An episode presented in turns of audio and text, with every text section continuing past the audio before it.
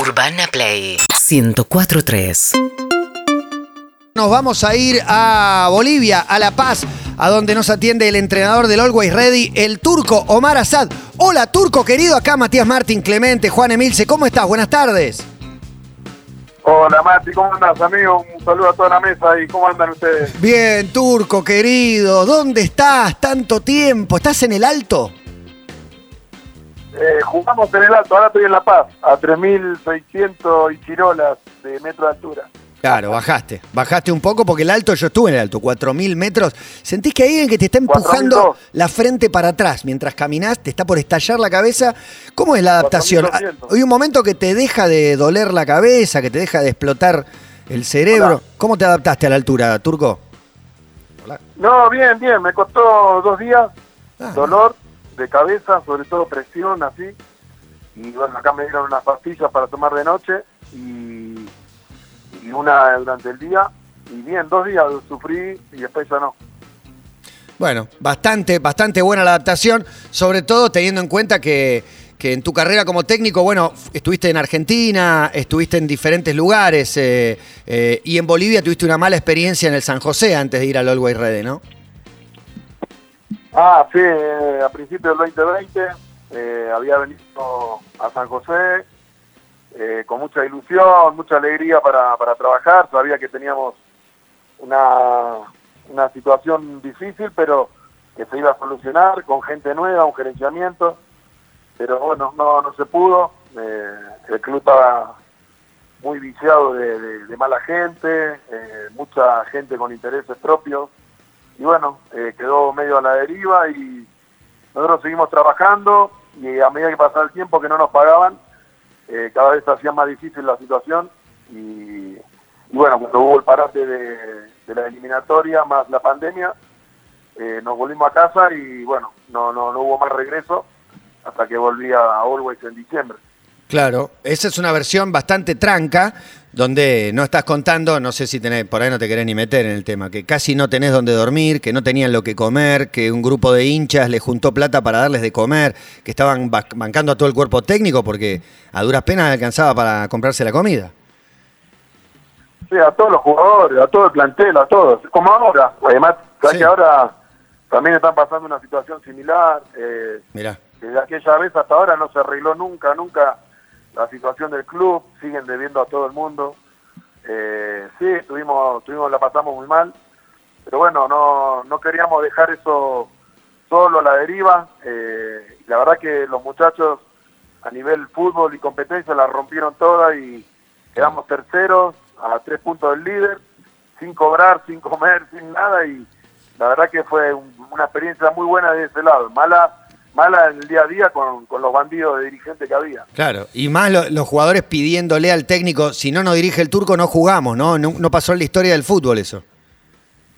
Exacto, Mati, sabes que fue raro, ¿no? Y mientras sucedía yo pensaba, digo, qué loco esto, que nunca lo escuché en, el- en la historia del fútbol, ¿no? Salir de un estadio, todo el plantel, a no jugar un partido importante contra Oriente Petrolero de local y se, se perdía la categoría y no nos presentábamos y salieron todos, ¿no? Y la verdad que fue un acto maravilloso, hasta el día de hoy se lo voy a estar agradecido y por el resto de mi vida porque fue único y una, una demostración de respeto también por cómo trabajábamos, porque estábamos todos en la misma y bueno, creo que fue muy valioso porque eh, los jugadores entendieron muy bien el mensaje, que había que jugar y la verdad que hicieron un campañón tremendo los muchachos. Turco acá, Clemente, buenas tardes, un gusto hablar con vos. Te quiero, te, que- te quería preguntar por, por, por la actualidad, pensando en, en Always Ready y teniendo en cuenta que como futbolista fuiste un futbolista muy ganador, en Always Ready ya saliste campeón. ¿Cómo se trabaja sobre la cabeza del futbolista? ¿Cómo, cómo, cómo, cómo les pones en la mente, bueno, vamos por más objetivos, no nos tenemos que quedar acá? Sobre todo pensando que Always Ready no es un equipo, no sé, me imagino que no es de los más grandes ahí, ahí en Bolivia y sin embargo vos lo estás llevando por un camino que va por ahí. Entonces, ¿cómo, cómo haces para, para convencerlos de, bueno, loco, vamos por más, dale? Sí, lo que pasa es que mm, a, la- a lo largo de la historia los, los clubes se van haciendo grandes. Yo creo que este torneo que se ganó en diciembre eh, no va a venir muy bien porque hoy por hoy está en Copa Libertadores, estamos compartiendo el primer puesto con Inter eh, está muy bien, está pisando fuerte, eh, la gente quiere, la gente del club, el presidente, su padre y los directivos, todos quieren hacer las cosas bien, así que por ese lado creo que puede ser los cimientos de un, de un gran crecimiento para el día de mañana, eh, y después tengo un gran, gran plantel, creo que se potenció bastante con lo relación al diciembre del año pasado, eh, lógicamente no jugábamos copa, pero creo que tengo un gran plantel, me da, me da la posibilidad de jugar y armar un poco los esquemas que yo quiero porque tengo lo- los jugadores y para el medio local estamos muy muy bien y para la copa arrancamos bien la primera rueda y esperemos terminarla bien y clasificar a octavos, pero sin lugar a dudas que el hecho de salir campeón te da, te da otro otro otro plafón, otro plafón, perdón. El hecho de, de la exigencia también se redobla, porque no es lo mismo jugar y ganar un torneo local que una copa. Es dificilísimo jugar una copa, ganarla mucho más. Así que bueno, creo que en ese sentido la tarea diaria que tenemos con el cuerpo técnico, hablamos con todos los jugadores, los hacemos participar a todos, le damos la voz a todos, eh, escuchamos a todos, aquellos que no son jugadores también, y de esa manera vamos construyendo. No nos sobra nada, pero tampoco somos menos que nadie, así que por ese lado vamos a dar pelear de lo último. Y además hoy juega Inter contra Táchira 7 y cuarto y el jueves, eh, digo porque comparte zona con, con, con Always Ready, juegan contra Olimpia de local. Si ganan un poco se acomodan, no estaría todo terminado obviamente, pero se acomodan. Sí, sí, Mati, mete- meteríamos los tres de local adentro y vos sabés, como en la Copa, cuando vos metés los tres de local adentro, tenés grandes chances de pasar. Sí. Y después nos quedaría Táchira en Venezuela, que con el resultado de hoy ya estaría casi, si pierde, estaría condenado a ganar los dos sí o sí y esperar otro resultado. Pero nosotros con la tranquilidad de que ya tenemos nueve y podemos jugar también con un montón de alternativas. Eh, pero bueno, tenemos que ir paso a paso. La Copa no es futurología porque cada fecha que pasa te va cambiando la estrategia. Y bueno, hoy por hoy es, es ganar el jueves. Después vemos cómo, cómo seguimos para la quinta fecha y ver cómo estamos para, para pasar con tranquilidad. Turco, cuando encarás estos, estos proyectos deportivos como Always Ready, quiero pensar qué entrenadores que te dirigieron a vos se te aparecen en tu cabeza, como para tener algunas referencias, inspiraciones que a vos te sirvan para dirigir a este equipo. Sí, bueno, un poco, un poco todo lo que uno fue curtiéndose de los grandes técnicos que tuvo, ¿no? Desde Bianchi, Eduardo Luján Banera, el primer entrenador de primera, el Bambino, que me subió a primera, eh, el Marcelo Bielsa, que lo tuvimos, Miguel Ángel Russo, Patón Bausa, el, profesor Tavares, el maestro Tavares, eh, muchos, ¿no? Falcioni, de todo se aprende, Piazza. Eh, yo creo que un poco va en, en la experiencia de uno como jugador y lo que aprendió lo bueno de todos esos genios, porque todos siempre te dejan algo, ¿no? Te dejan bueno y malo, pero bueno, te dejan. Eh, y la realidad está en que te tenés que acomodar a donde vas. Yo no me tiro la pileta así porque sí, porque estoy empapado de todo, vivo de esto. Y cuando vine acá sabía de que podía hacer un gran torneo. eh, y bueno, de esa manera buscar la, posibilidad de, pelear el torneo. Y lo hicimos. Y bueno, no, creo que el hecho de haber estado en San José me dio la ventaja de conocerlo bastante. Turco, eh, vos le contás al- a, a tus jugadores, le, le contás historias de ese Vélez, de ese Vélez histórico en el que estuviste, ganándole al Milan, con los jugadores que te enfrentaste. los Alguno jugad- por ahí ni había nacido, no sé cuando La mayoría. haces ese gol. Claro. Sí, sí, no, pero me ven por YouTube, ¿viste? Ya el YouTube ya está medio borrado, borroso, ¿viste? Ah, no, tremendo. Eh, sí, pero saben, saben, y bueno, saben lo- el- los palmarés de jugador, los clubes que estuve dirigiendo, las Y- campañas. Y las picardías, Eh, Turco, sí, saben todo. y las picardías las ¿Sabes a quién, a- a quién lo veo parecido al, al turco? Es, eh, digo, él jugó 20 años antes que el Kun Agüero. Eh, Esa picardía me parece Sí. que tiene el turco Asad. ¿no? no sé si compartís, si ves algo de la picardía del Kun, eh, la sentís como parecida a la tuya, turco.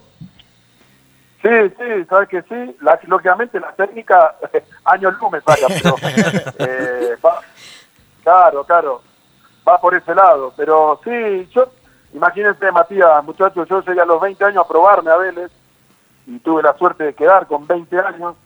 Y Increíble. después de ahí fue todo mío, trabajo mío. Y a los cinco meses ya estaba en primera.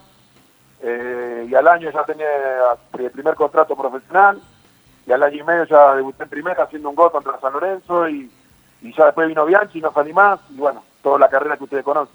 No, pero antes te probaste en 500 clubes y te rebotaron mil veces y que a los 19 vos todavía pensabas que podías ser jugador de primera, me parece que muestra la fortaleza de tu mentalidad. Yo a los 19 ya está, digo, ya se me pasó el tren. Vos seguiste intentando y mirá la carrera que hiciste.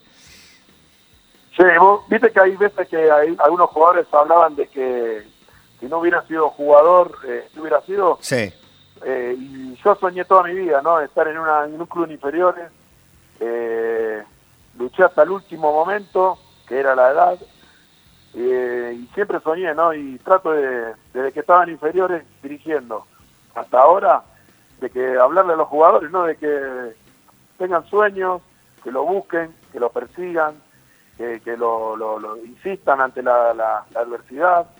Eh, yo creo que están para cumplirse esas cosas y qué ejemplo el mío, ¿no? Que con todas casi las puertas cerradas lo intenté hasta último momento y tuve la suerte de que me abrió Vélez la puerta del fútbol y después me, me encargué yo de, de llegar y bueno, eh, decirle, ¿no? Que los sueños están para cumplirse y, y buscar, Qué más allá de la eso, fuerza que tenía internamente, eh, buscar eso, ¿no? De, de no bajar los brazos nunca. Turco, decías que, eh, o sea, tu vida fue como muy de golpe, se dio todo y, y como de, de la nada a todo. Y en ese en esa situación había leído una nota hace un tiempo eh, en el gráfico de hace muchos años que contabas que cuando habías salido campeón con Vélez, eh, campeón del mundo, a los dos días te fuiste a un torneo relámpago con tus amigos en Ciudad Evita. ¿Es así? Sí, pero lo fui a ver, lo fui a ver Ah. porque te cuento, Mati, muchachos, chicas, eh, no me dejaron jugar nunca más en el equipo del barrio, desde que yo empecé en cuarta.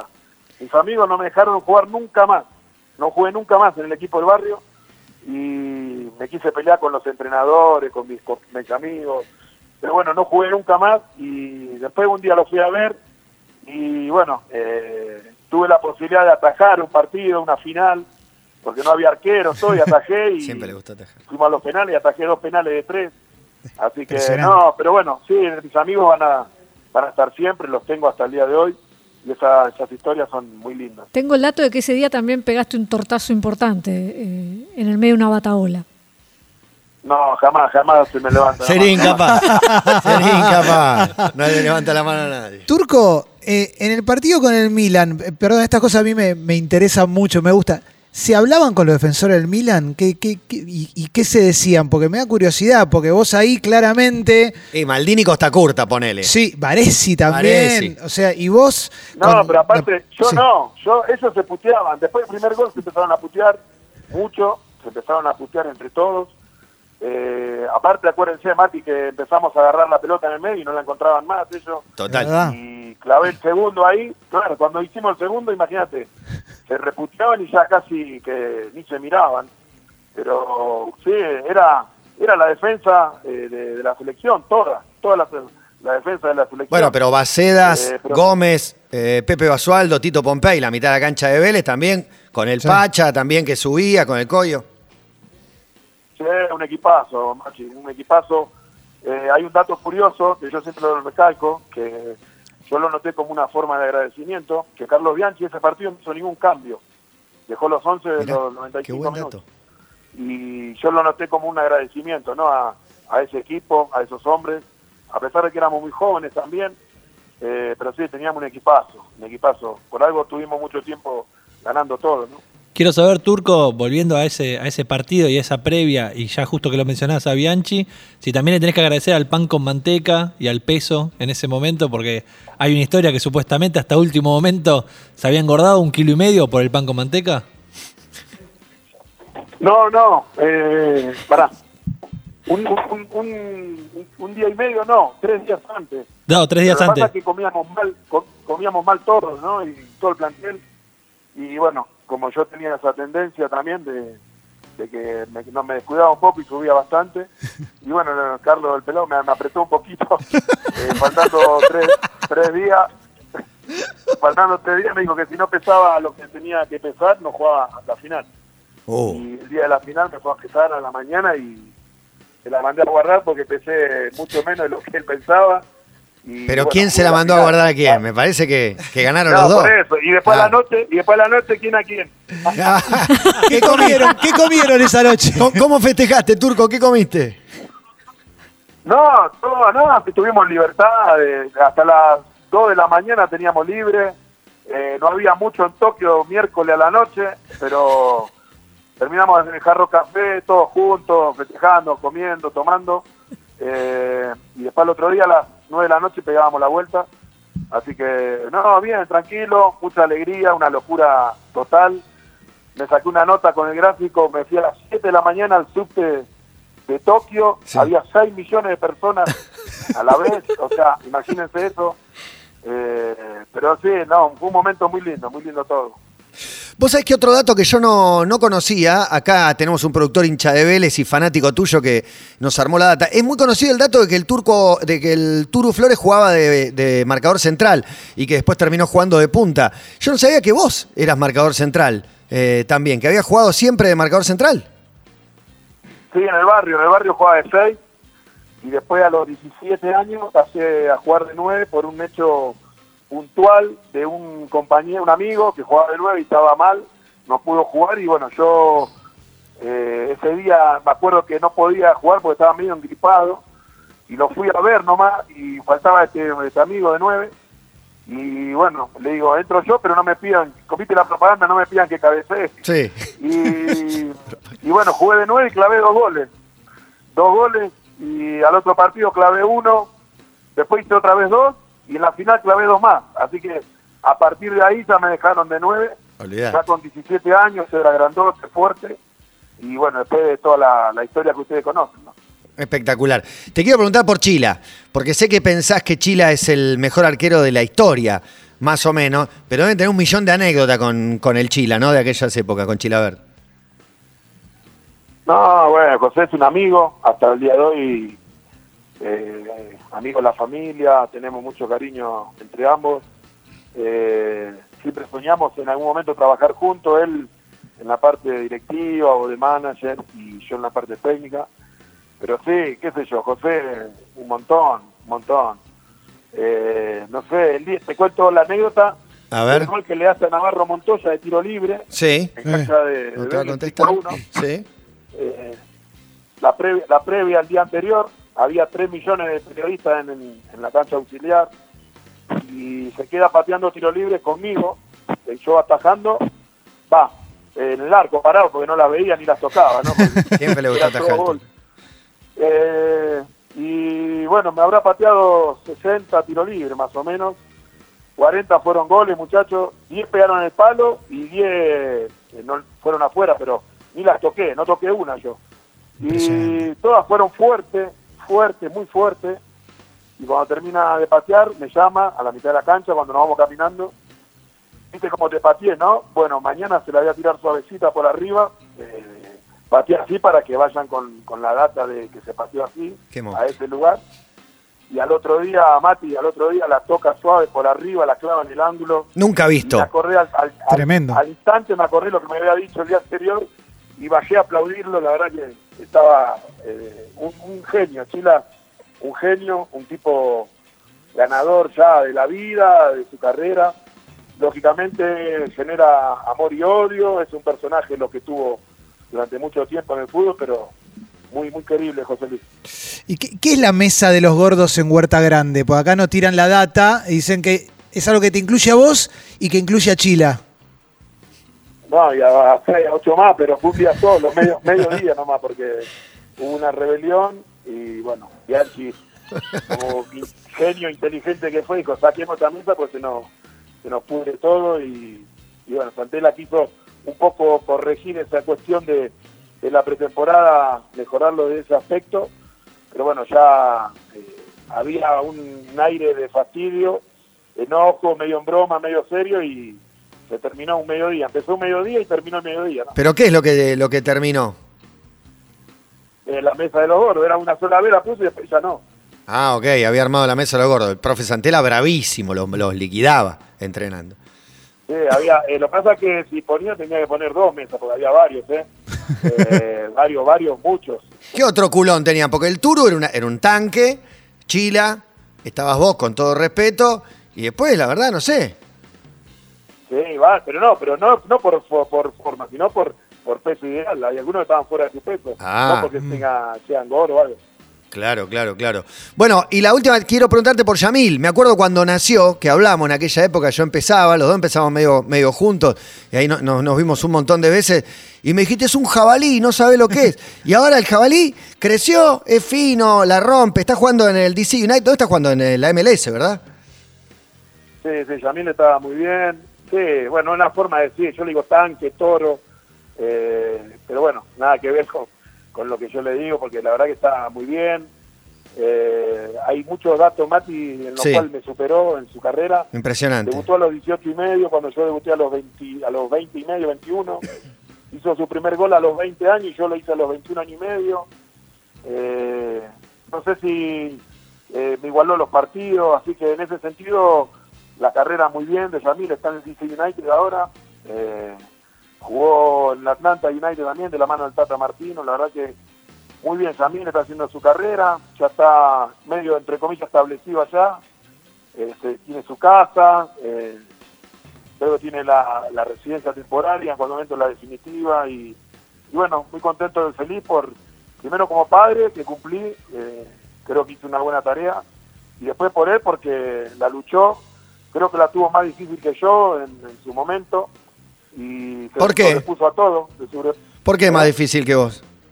y por el apellido lo, lo mimetizaban con que tenía que jugar igual que yo, querían que haga gol igual que yo, y Yamil no juega igual que yo, juega a otro puesto, tiene otra calidad, otra cabeza, eh, es más técnico, es más vistoso, eh, y bueno, todas esas cosas las fue superando, y hoy por hoy es el jugador que, que está disfrutando la MLS. Un crack. ¿Y lloraste el día que debutó en primera? Sí, y el día que me hizo el gol, que bailó contra, contra Crucero del Norte, me emocioné bastante, sí, la verdad que sí. Espectacular. Bueno, Turco, juegan el jueves contra Olimpia de Paraguay con el Always Ready, una de las sorpresas de esta Copa Libertadores, aunque para vos no sea ninguna sorpresa.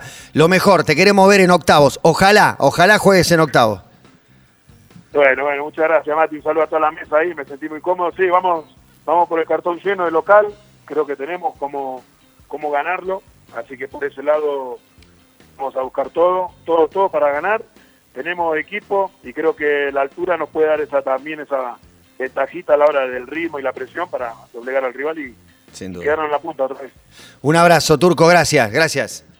Saludos, saludos a todos. Gracias. El Turco Asad, un fenómeno. Capo total. Y qué jugador, ese gol a costa curta, que le roba la cartera, distraído, con esa picardía que tiene para girar y en el mismo giro pegarle al segundo palo un gol maravilloso que después con el penal de Trota terminó siendo un 2-0, un resultado Vélez-Milan en la historia. En el momento yo no sé si dimensionábamos lo que significaba y lo que iba a significar a partir de, de ahí con los años, ¿no? Sí, lo que era ese Milan, ¿no? Yo me acuerdo de Chilaver contando que, que los miró el arquero, ¿no? Rossi creo que se llama el arquero del Milan, que, que lo mira y, y se ríe. Y Chilaver le dice, vos sos el peor arquero del mundo. ¿Qué venís a reírte de nosotros?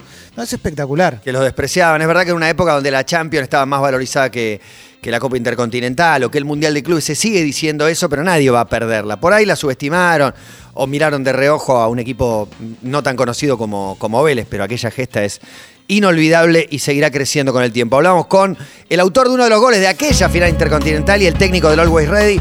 También dirigió en Godoy Cruz, en San Lorenzo y en el San José, donde estuvo sin comer y prácticamente sin un lugar para dormir.